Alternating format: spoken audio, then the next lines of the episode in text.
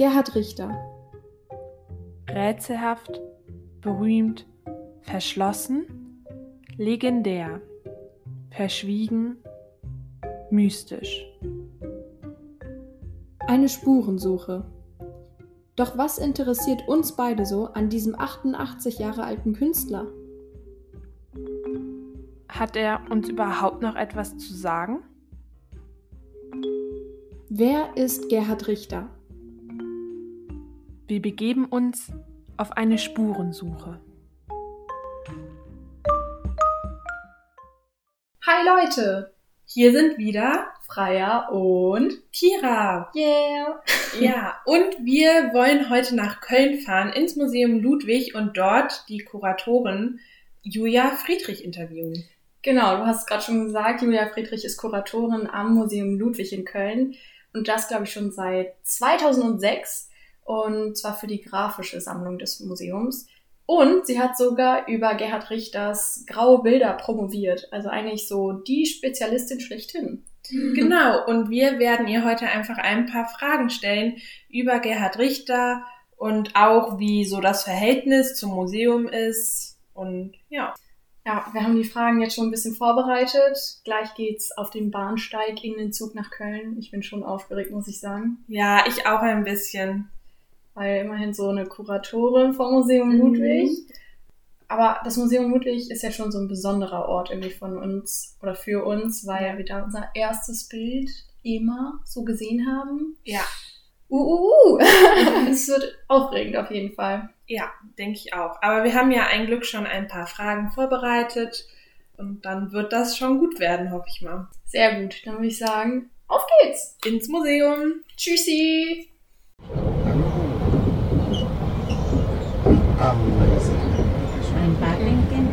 Sind jetzt auf dem Weg nach Köln Ins Museum Ludwig.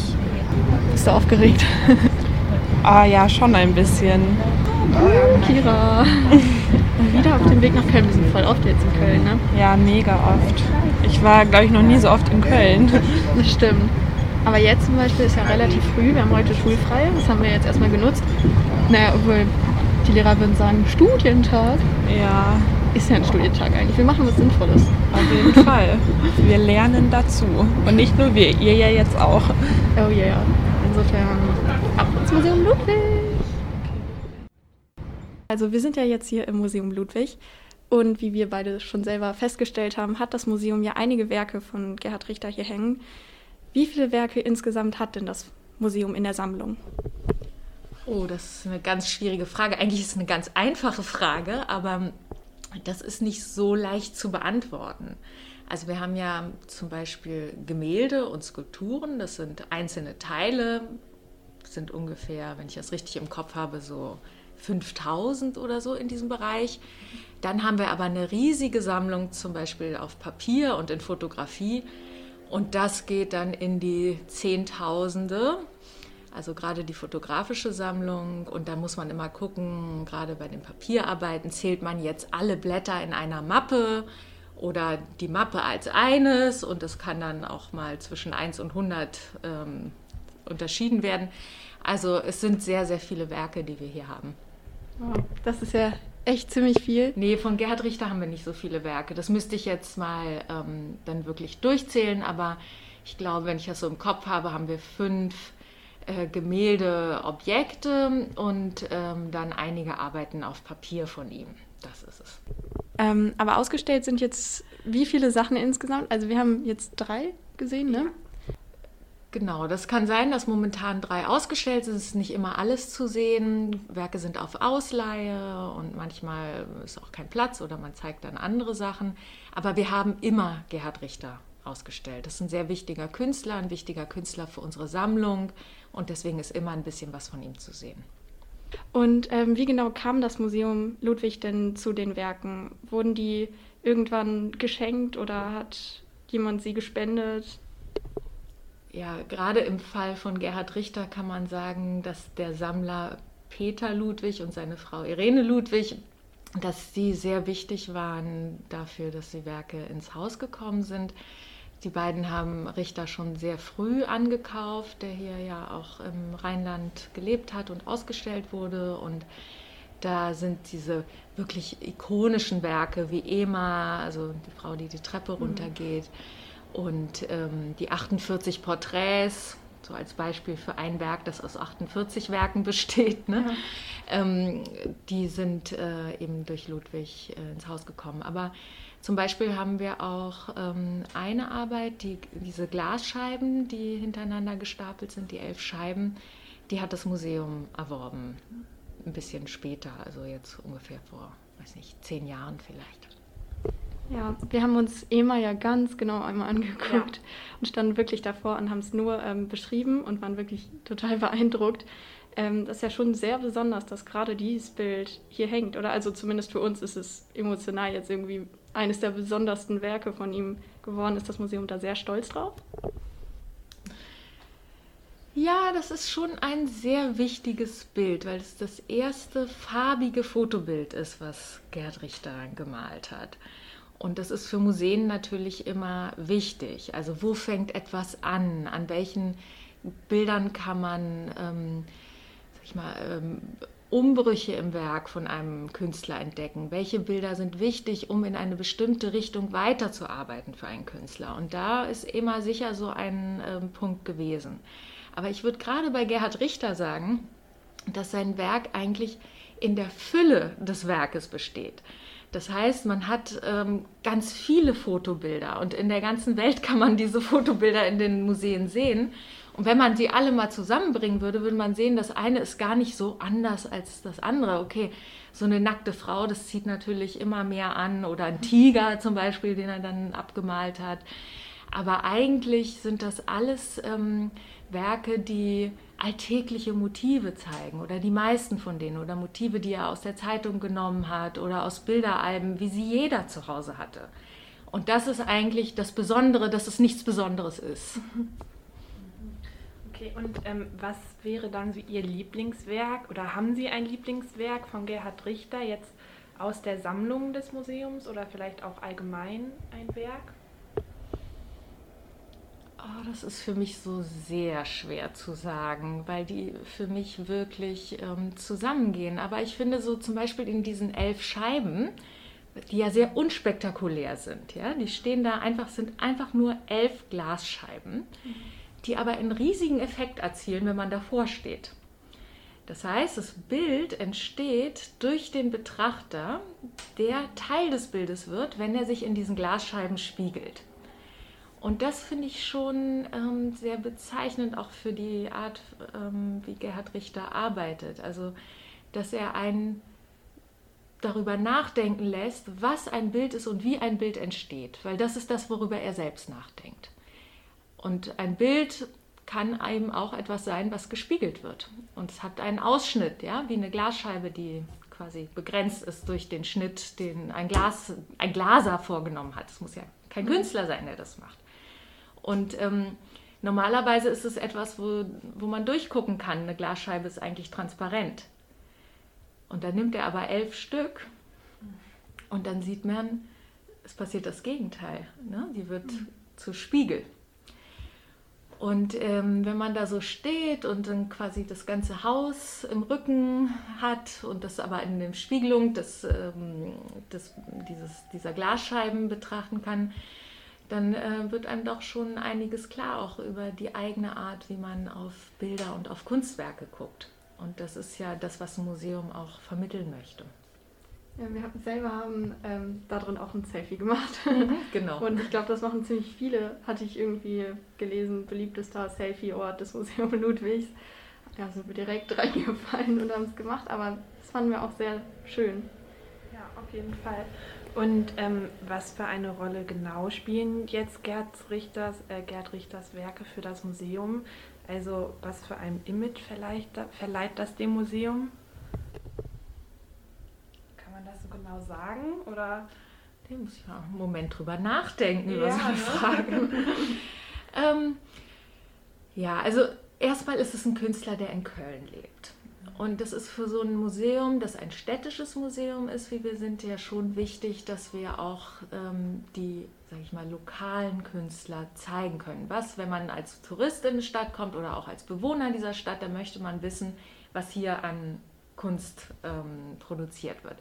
Und in einem Haus wie Museum Ludwig möchte man das auf dem allerhöchsten künstlerischen Niveau sehen. Das heißt, er ist ja auch immer in Vergleich dann mit der internationalen Kunst. Und da ist Gerhard Richter schon, würde ich sagen, für die Kölner ähm, Repräsentanz, ja, auch das ist das, was das Museum Ludwig macht. Wir repräsentieren auch ähm, die Werke hier, ähm, schon ein ganz äh, wichtiger Künstler. Und ähm, ja, also er steht für Köln, er steht für eine bestimmte Art von Kunst, die hier im Rheinland produziert worden ist. In, sage ich mal so, in den 60er Jahren fing das an, aber er arbeitet natürlich bis heute. Aber es kommt von hier und es war verbunden mit anderen Künstlern, die auch hier gearbeitet haben und die wir auch zeigen können. Sigmar Polke oder Blinky Palermo, alles Künstler, mit denen er zusammen auch andere Kunstwerke gemacht hat.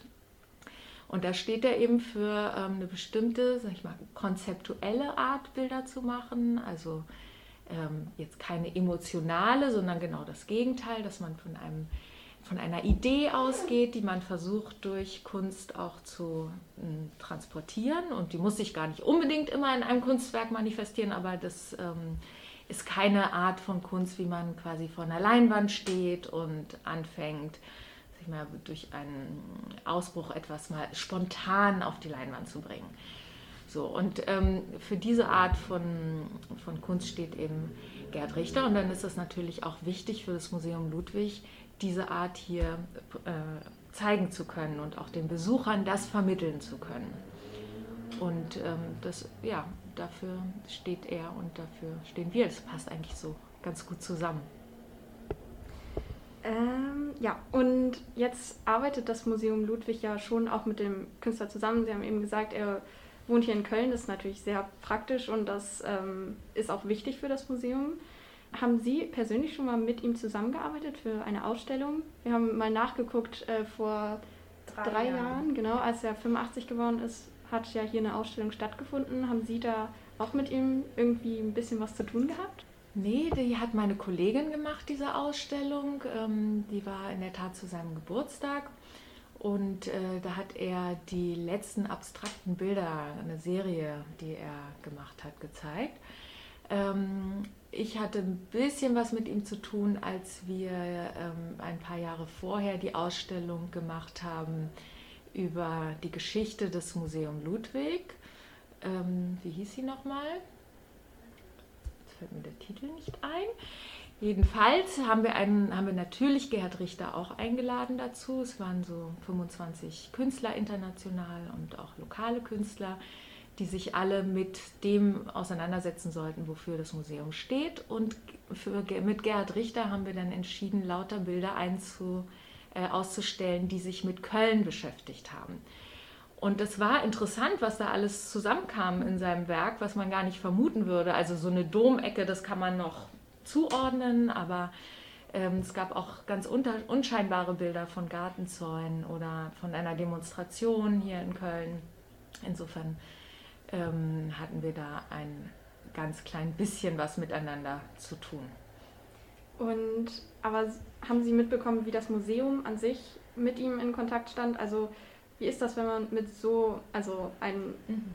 Künstler zusammenarbeitet? Ist er leicht im Umgang oder lässt er das ganz anonym irgendwie über andere Agenten oder so abwickeln? also die meisten Künstler, mit denen wir arbeiten, mit denen arbeiten wir direkt. Ähm, mhm. oft sind zwar Galerien auch involviert, die mit den äh, Künstlern dann, also viele Dinge für die Künstler auch ähm, organisieren, weil es manchmal nicht so ganz leicht ist die Werke zu bekommen, die dann in anderen Sammlungen sind und da helfen die Galerien dabei. Aber ähm, wir sind eigentlich immer mit den Künstlern selbst äh, in Kontakt, sodass wir, wenn wir eine Ausstellung machen, auch mit denen besprechen, ob sie einverstanden sind damit, wie mhm. wir das machen. Und äh, im Fall von Gerhard Richter ist er sehr umgänglich und ähm, auch sehr hilfsbereit und äh, man das kann wirklich dann auch von der Zusammenarbeit sprechen. Ja, denn damit beschäftigen wir uns ja auch so ein bisschen, dass er eben oft ähm, so als humorlos oder nicht wirklich kooperationsbereit dargestellt wird, weil er eben schon etwas zurückgezogen ist und jetzt nicht mit jedem plaudert, also mit jedem Journalisten. Und ähm, das ist vor allem, glaube ich, Kira sehr wichtig, ne, dass da so ein richtiges Bild ja, von ihm dargestellt wird. Dass der halt jetzt nicht irgendwie total ähm, unhumorlos oder wie sagt man, halt komplett ohne Humor dargestellt wird, sondern ja, er zeigt halt, glaube ich, einfach nicht so ähm, der Öffentlichkeit, wie er wirklich ist. Ich glaube, halt Privatsphäre ist ihm halt da sehr wichtig. Und ähm, deswegen finde ich es auch ein bisschen schwierig, immer über einen Künstler zu reden, wenn er selber nicht so viel von sich preisgibt in der Öffentlichkeit, weil ich finde das halt immer ein bisschen schwierig, dass man den dann irgendwie nicht ähm, ja, beleidigt in dem Sinne, wenn man ihm jetzt Adjektive oder so zuschreibt. Ne? Man weiß es ja natürlich nie genau, wie ein Mensch dann wirklich ist. Hm. Und warum ist es so wichtig zu wissen, wie der Mensch ist? ja, weil ich finde, so in seiner Kunst spiegelt sich dann ja schon irgendwo seine Art wieder, oder nicht? Also so empfinde ich das. Also wenn ich zum Beispiel jetzt auch ein Bild male, vor allem, ein, ja, vor allem so ein abstraktes Bild, dann ähm, spiegeln sich da schon so meine Emotionen auch irgendwo wieder, vor allem wenn es spontan ist. So, ja. Eigentlich stellt sich ja wirklich die Frage, ob man das Bild einfach ohne Hintergrund betrachten sollte oder nicht. Also ich glaube. Ähm ja, vor allem wenn man sich so seine abstrakten Bilder anschaut. Und manchmal sind die ja wirklich sehr bunt und sehr wild. Und dann fragt man sich natürlich schon so, eigentlich wirkt er jetzt so in der Öffentlichkeit ähm, eher ruhig, würde ich sagen. Und jetzt nicht so laut und wild und super aufgeschlossen. Aber dann sind es seine Bilder irgendwie schon. Also ich finde es ganz witzig, so zu beobachten, so dieser Gegensatz. Mhm. Ja. Und vielleicht sind die Bilder aber so übertrieben ja. laut und bunt und wild, dass sie es dann gar nicht mehr sind. Ja, stimmt. Das, das kann man natürlich auch sagen. Und ähm, also Sie meinten ja mal, dass Sie ähm, mit ihm so ein bisschen gearbeitet haben. Und das widerspricht natürlich jetzt dem, was ich vorhin gesagt habe, aber ähm, könnten Sie vielleicht ihn mal so in drei Adjektiven beschreiben, wie Sie ihn wahrnehmen würden, so als Menschen? Also so weit kann ich nicht wirklich gehen, weil ich ihn als Menschen hm. nicht kenne. Ne? Also um so etwas sagen zu müssen. Ich habe natürlich ein Bild von ihm, wie er ist, weil er ja eigentlich nicht wirklich ein Künstler ist, der zurückgezogen ist. Also es, ähm, es gibt einen ganzen Film über ihn, ja. den ihr vielleicht kennt, wo er sehr viel spricht und äh, es gibt ein ganzes Buch nur mit seinen gesammelten Interviews. Ähm, es gibt viele Fotos von ihm, er tritt auf und äh, er ist seit 50 Jahren hier ähm, sozusagen ein Akteur in dieser Szene. Also ich habe ein Bild, aber ich könnte, du fragst jetzt nach dem quasi ähm, nach dem Menschen, ja. ja der hinter mhm. diesem, mit dieser Folie steht, dieser medialen Vorstellung von ihm. Und ähm, so gut kenne ich ihn nicht, um dazu was sagen zu müssen. Aber ähm, ich muss dir sagen, für mich ist es nicht wichtig, hm. weil ich ähm, ich nehme das so wahr, ne? also ich gucke mir quasi an, was ich für ein Bild von ihm habe und das versuche ich mir immer auch bewusst zu machen, dass es ein Bild ist, was erzeugt wird, auch durch den Künstler selbst. Vielleicht auch, um einerseits seine Werke in eine bestimmte Art und Weise zu interpretieren oder interpretieren zu lassen, um ähm, sich vielleicht auch selbst zurückzunehmen, auch als sag ich mal, bewusste Entscheidung, sich aus dem Werk zurückzunehmen. Und ähm, weil es quasi immer der Fall ist, dass wir, wenn wir mit Künstlern hier arbeiten, ob die berühmt sind oder nicht berühmt sind, äh, nicht zu ihrem persönlichen Wesen ähm, durchdringen müssen. Die müssen ja nicht unsere Freunde sein, damit wir verstehen, wie diese Bilder, die sie gemacht haben oder die, überhaupt die Kunstwerke äh, zu lesen sind sondern letztlich ist das, was ein Werk ja machen muss, ist, dass es immer funktionieren muss. Hm. Und dass es auch so offen ist per se, dass wenn man es irgendwo hinstellt, egal ob es in einem Museum oder in einem privaten Haus oder auf die Straße ist, ähm, es Veränderungen unterworfen ist. Und ihr seht so ein Werk von Gerhard Richter schon anders, als ich es sehe. Und ähm, wenn man das jetzt in Lateinamerika, ähm, in Brasilien hinstellen würde oder ich weiß nicht, irgendwo anders, nach Asien, ähm, es ist ne, der, das, was man selbst mitbringt als Betrachter, fließt in das Werk ein. Und deswegen hat es so eine Offenheit und es ähm, ist auch gut so. Ja. Ne? Und dann auch die Künstler, die ja schon seit 100, wir wissen auch nicht, wie Raphael oder Michelangelo, was die jetzt wirklich für Persönlichkeiten waren und wie die so drauf waren. Aber wenn wir vor den Werken stehen, dann, ähm, wenn die gut sind, die Werke, sagen sie uns bis heute noch was. Und sie sagen uns genauso viel über uns selbst, wenn wir sie angucken. So wie die elf Scheiben. Mhm. Ja. Ähm, dazu passt das ja jetzt. Es gab, ich weiß nicht, das war irgendwie vor, ich weiß nicht mehr wann das war, aber irgendwie, da hatten wir uns auch schon mal drüber unterhalten, wir beide, dass ähm, es eben diesen Skandal gab jetzt auch in der Musik, ob Michael Jackson jetzt quasi mhm. ähm, Kinder missbraucht hat, ob das eine Auswirkung hat auf das Produkt. Jetzt, wo wir sie als Kuratorin gegenüber von uns sitzen haben, ist das einfach, passt das sehr gut. Wie finden Sie das? Also sollte man das jetzt verknüpfen, gerade wenn es so was sehr Negatives ist, oder wirklich einfach nur das Werk sehen? Das ist eine so große und so mhm. wichtige Frage, für die es ähm, so viele Argumente dafür und daneben, äh, dagegen gibt. Ja? Also ich finde, erstmal, also das, die Frage ist nach der Trennung von Autor und Werk. Ja. Und das ist bei Musik oder bei ähm, Kunstwerken, bei Büchern, also es ist einfach überall.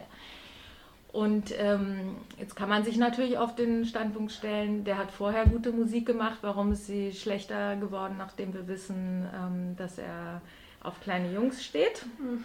Wenn wir das überhaupt so, so weit wissen. Ne? Also da muss man ja dann auch immer differenzieren, was wissen wir halt. Aber ähm, inwieweit ähm, fließt vielleicht auch das, was er ähm, selbst denkt, also sagen jetzt Michael Jackson ist die eine, aber man kann ja auch, ähm, weiß ich nicht, von Menschen, die ähm, menschenverachtend über andere Menschen sprechen, ja, also die auch ein politisches Weltbild haben, was man nicht unbedingt ähm, unterstützen möchte.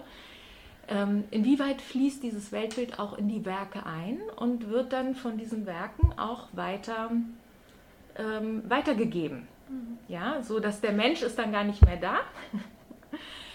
Aber also, wenn Michael Jackson jetzt ähm, Kinderpornografie verherrlichen würde in seinen Liedern, mhm. ähm, was er glaube ich nicht macht, ich kenne mich jetzt nicht so gut aus, aber ähm, ähm, das ist würde ich sagen, etwas anderes, als wenn er ähm, einfach seine Pop-Songs ähm, singt über was weiß ich, ja.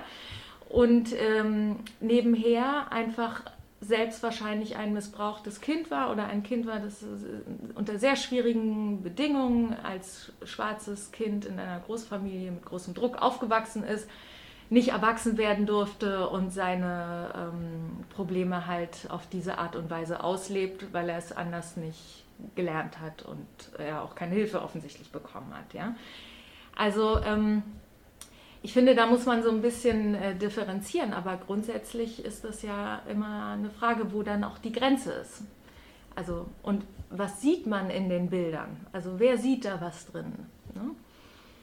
Aber es ist etwas, worüber man ständig reden muss und sich immer wieder auch fragen muss. Es ist keine Sache, die man, das darf man und das darf man nicht einfach so abgeschlossen äh, beantworten kann, meiner Meinung nach. Also wir versuchen das jedenfalls uns immer wieder neu ähm, zu fragen und auch neue Antworten zu geben. Ja, das gebe ich, ich gebe sehr lange Antworten auf eure Fragen, ich weiß. Das ist interessant, weil jetzt ja, ja auch einfach eine Frage, die mich auch interessiert hat, jetzt mal wirklich eine Kuratorin fragen zu können, weil ich selber dann nicht so ganz weiß. Also eigentlich dachte ich vorher schon immer, ein Werk sollte einfach nur als Werk gesehen werden. Spielt ja keine Rolle, wer dahinter steckt, aber ich weiß nicht, also. Will man zum Beispiel jemanden, ne? Also ich denke das auch.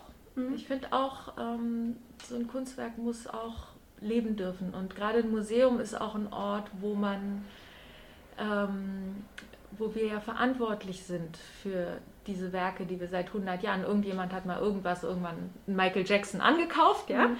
und dann, wie geht man damit um? Hängt man den dann trotzdem auf, ja. weiter?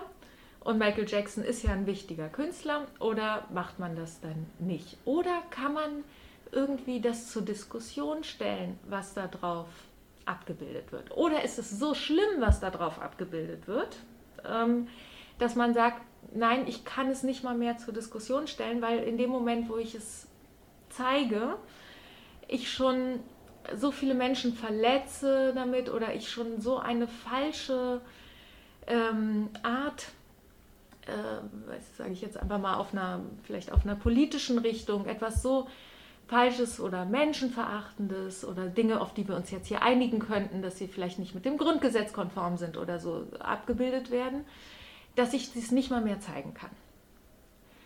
Und ähm, deswegen muss man da ja immer drüber nachdenken. Und es gibt, es gibt Fälle, wo ich sagen würde, oder es gibt auch Fälle, wo man sagt, ähm, das Bild ist vielleicht harmlos, aber warum sollte ich jemanden unterstützen, der das gemalt hat? Ja von dem ich ähm, weiß, äh, keine Ahnung, er ist ein Neonazi oder mhm. sowas. Ja, also äh, ist jetzt kein realer Fall, aber ähm, um das einfach mal so zu verdeutlichen, warum sollte ich ähm, noch was von dem ankaufen, das Geld da reingeben, auch wenn das Werk, sage ich jetzt mal, eine harmlose Landschaftsdarstellung ist oder so. Ja? Ähm, wo es gibt tausend andere Sachen, die man ja auch aufhängen kann. Also ich habe ja vorhin gesagt, wie viele Werke hier in diesem Haus sind. Also es ist jetzt kein Mangel darin, auch was anderes zu zeigen. Und unser Job als Kuratoren ist auch diese Auswahl zu treffen. Was äh, ist wichtig den Besuchern? Was glauben wir, was heute wichtig ist, den Besuchern zu zeigen? Und das ist was anderes als vor zehn Jahren war oder vor 100 Jahren war. Und ähm, dieses, ähm, diese Einschätzung resultiert auch aus den Gesprächen, die man hat. Und aus dem, was man liest, natürlich, wo die Debatte momentan ist. Aber ähm, wir wollen zeigen, was ist ähm, wichtige Kunst, was ist Kunst, die auch das Denken über Kunst, über das, was Kunst sein kann und sein, sein soll, auch verändert. Und was unsere Besucher dann auch für sich produktiv machen können. Was denen hilft, auch darüber nachzudenken wo sie selbst sind und was ähm, Öffentlichkeit ist und all das, was hier im Museum auch verhandelt wird, was ja auch Teil der Kunst ist. Ja, das ist eigentlich schon so ein bisschen die nächste Frage. Wie aktuell ist Gerhard Richter denn heute? Er ist 88 Jahre alt. Sie waren ja gerade vor zehn Jahren. Das hat sich jetzt schon wieder komplett geändert, das Thema. Es ändert sich jetzt jede Woche mit dem, was gerade in den USA passiert. Ist jetzt natürlich Kunst von farbigen ähm, Künstlern eher im Kurs, würde ich sagen, als jetzt von einem, böse gesagt, weißen alten Mann, mhm. der europäisch ist. Ja, der auch etabliert ist, ne, mhm. von dem wir die Werke kennen, aber dadurch werden die Werke ja nicht schlechter. Ja, also, und es ist ja schon auch wichtig, ähm, das zu zeigen, ähm, wogegen sich dann, ne, also jetzt beim Richter jetzt, der nicht gegen ihn ähm, gearbeitet, aber dass man auch ähm, trotzdem ähm, Dinge zeigt, um dann auch zu zeigen, wie ähm, die Dinge auch anders sein können, ne? um diesen Gegensatz überhaupt aufmachen zu können. Das muss man ja erstmal verstehen. Ich würde sagen, äh, Gerhard Richters Fragen waren damals wirklich ähm, virulent und heute sind sie vielleicht nicht die aktuellsten Fragen, aber es ist immer gut, sich klar zu machen, was man eigentlich anguckt und was eigentlich Kunst ist. Und ähm, es ist auch wichtig, sich zu überlegen, wo wir angekommen sind heute, vielleicht mit den Fragen, die er vor 50 Jahren gestellt hat und anderen. Also ein Museum ist ja auch ein historischer Ort. Wir gucken ja immer zurück, um dann hoffentlich aus der Geschichte zu lernen für das, was mhm. heute ist und was auch die Künstler, ne? viele Künstler gehen ja in Museen, um dann zu überlegen, wie sie ihre Kunst machen. Und dann können Sie sehen, ja, das hat er vor 50 Jahren gemacht, das hat er vor 20 Jahren, da ist das so hingegangen was mache ich heute?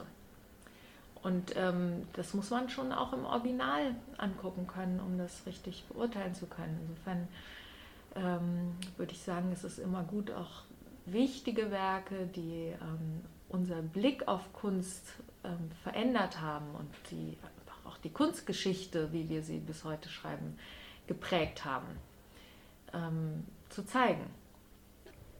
Ähm, wollen wir jetzt fragen? Jetzt sind wir so spontan geworden.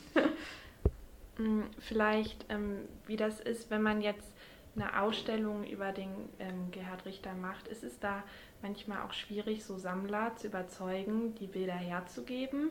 Und das ist ja auch so eine Art Spurensuche manchmal, vor allem wenn man äh, nicht weiß, wo das Bild ist.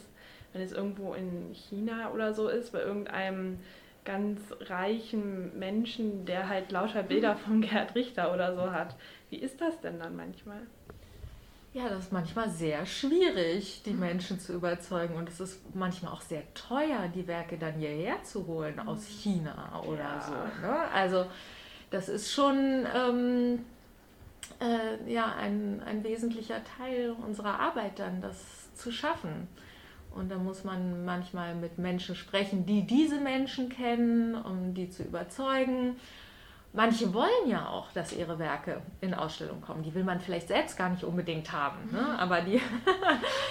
und ähm, wenn die dann trotzdem Nein sagen, obwohl man sie will, dann muss man halt gucken, dass man einen Ersatz findet dafür. Aber Museen sagen auch sehr häufig Nein. Also es ist jetzt nicht so, dass es nur Privatleute sind, die sich nicht trennen wollen von ihren Werken, sondern auch ähm, wir leihen nicht alle Bilder die wir haben von Gerhard Richter in alle Museen der Welt aus. Es ist sehr schlecht für ein Kunstwerk zu reisen. Ne? Es ist ein mhm. großer, sag ich mal, Stress für das Material, diese Klimaveränderungen, die man hat. Hier ist es immer im gleichbleibenden Klima, dann schickt man das irgendwo anders hin. Im Flugzeug ist es eiskalt und dann draußen ist es 40 äh, Grad und so und dann kommt es dort in eine andere Feuchtigkeit. Ne? Das sind ja dann alles so relative Prozesse. Und deswegen sagen wir auch oft, nein, tut uns leid, wir verstehen, dass ihr am anderen Ende der Welt jetzt auch Gerd Richter zeigen wollt. Aber unsere EMA ist so empfindlich, die können wir nicht, können wir nicht leider ständig durch die Gegend schicken. Außerdem wollen es die Kölner auch sehen. Ne? Wenn die die ganze Zeit, wir könnten die wirklich die ganze Zeit unterwegs haben hier. Gott, das wäre ich. ja, aber wenn Sie jetzt eine Retrospektive irgendwie jetzt schon von Gerhard Richter kurat, äh, ja, kuratieren würden, ähm, welche Bilder würden Sie dann unbedingt gerne in dieser Ausstellung haben, wofür Sie auch bis nach China gehen würden? Ja, das ist natürlich bei so einem Riesenwerk. Also bei Gerhard Richter ist es wichtig, dass man den Atlas zeigen kann. Wisst ihr, was der Atlas ist?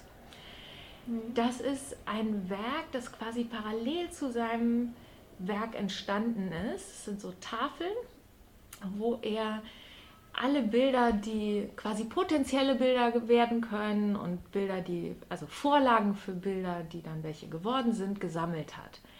Und da versteht man ganz stark, wie er arbeitet. Es ist ein Riesending, es sind mehrere ähm, hunderte von Tafeln. Und ähm, ich finde, das muss man zeigen, um zu verstehen, wie dann in welchen, also wie die Bilder, die man dann sieht, eingeordnet werden. Ich glaube, dass man auch ähm, Objekte zeigen muss, wie zum Beispiel diese Glasscheiben und dass er das eben auch schon sehr früh gemacht hat.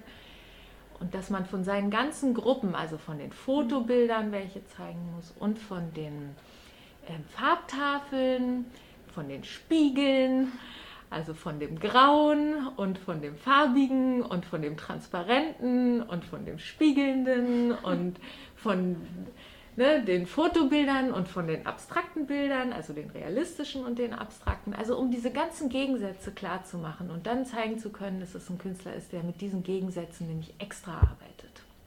Jetzt so für unsere Generation, für unsere Mitschüler, ja, das stimmt. Ne, also das ist ja auch so eine Sache, die Richtig, kennen den ja. einfach nicht. Und das ist natürlich super schade, weil es ist ein so bekannter Künstler, vor allem in Deutschland, und er kommt ja auch noch hier aus NRW, dass man den dann nicht kennt. Das ist natürlich schon schade. Aber deswegen machen wir ja auch diesen Podcast und deswegen fragen wir sie ja jetzt auch so Sachen. Und das waren ja natürlich auch sehr spannende Antworten, damit auch junge Leute ähm, auf ihn aufmerksam werden, auf seine Kunst. Mhm. Ja. Was würden Sie denen sagen, warum ist dieser Künstler auch noch für uns interessant, warum ist er cool? Ja, das muss, müsst ihr natürlich, muss jeder für sich selbst entscheiden, ob der interessant ist und ob der cool ist, kann ich schon gar nicht beantworten für 16-Jährige heute. Aber ähm, man kann sich das ja einfach mal angucken und man kann gucken, interessiert mich das? Also finde ich das irgendwie faszinierend, auf so ein Bild zu gucken. Und ich glaube, das reicht nicht, eine Abbildung anzugucken, sondern man muss wirklich vor dem ganzen großen Ding stehen, was ja größer ist als man selbst. Und dann kann man ja sich überlegen, ähm, was es bedeutet, Künstler zu sein und ähm, bestimmte Entscheidungen treffen zu müssen. Da hat man so eine weiße Leinwand, was mache ich da jetzt drauf? Und ein Foto abzumalen, das ist schon ein Schritt. Ne? Mhm. Ja. Nicht selbst etwas zu erfinden, was da drauf kommt. Und dann das Foto auch noch so abzumalen, dass jeder sieht, dass es ein Foto ist. Weil ich wische das so, das wird so verschwommen, so wenn man das äh, quasi so groß zieht, ein Foto. Okay, das heute vielleicht ist es nicht mehr so ein Problem, aber damals, wenn man so Dias so groß gezogen hat, sind sie so verschwommen. Ähm, und dann zeigt er auch noch, dass die Vorlage ein Foto ist. Ja, Beziehungsweise vielleicht auch, wenn man das nicht weiß heute, ne? Ähm, dass man davor steht und man weiß einfach nicht, gucke ich auf ein Foto oder gucke ich auf ein Gemälde? Was ist denn eigentlich jetzt der Unterschied zwischen einem Foto und einem Gemälde? Was macht ein Bild aus? Ist ein Foto auch ein Bild? Ja, oder meine Spiegelung in, diesem, in diesen komischen Scheiben, ist das auch ein Bild? Kann es auch ein Kunstwerk sein? Ist es ein Kunstwerk, wenn ich einfach nur ein paar Scheiben aufstelle? Ist es dann auch eins, wenn ich mich in der Schaufensterscheibe hier unten am Dom spiegle? Ja? Also das sind doch alles ganz interessante Fragen, was ähm, Kunst sein kann und ähm, wie so etwas entsteht und was man für tausende von Möglichkeiten hat. Und wenn man auch anzeigt, dass man tausende von Möglichkeiten hat, so wie Richter das macht, er macht Farbtafeln und alles, was ich eben aufgezeigt habe, ja, das sind alles Möglichkeiten, Bilder herzustellen.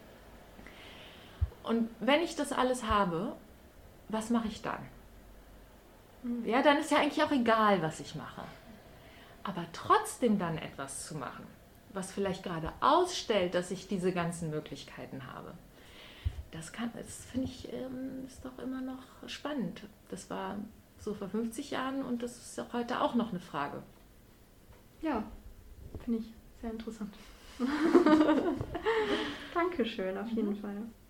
Vielen Dank. Okay.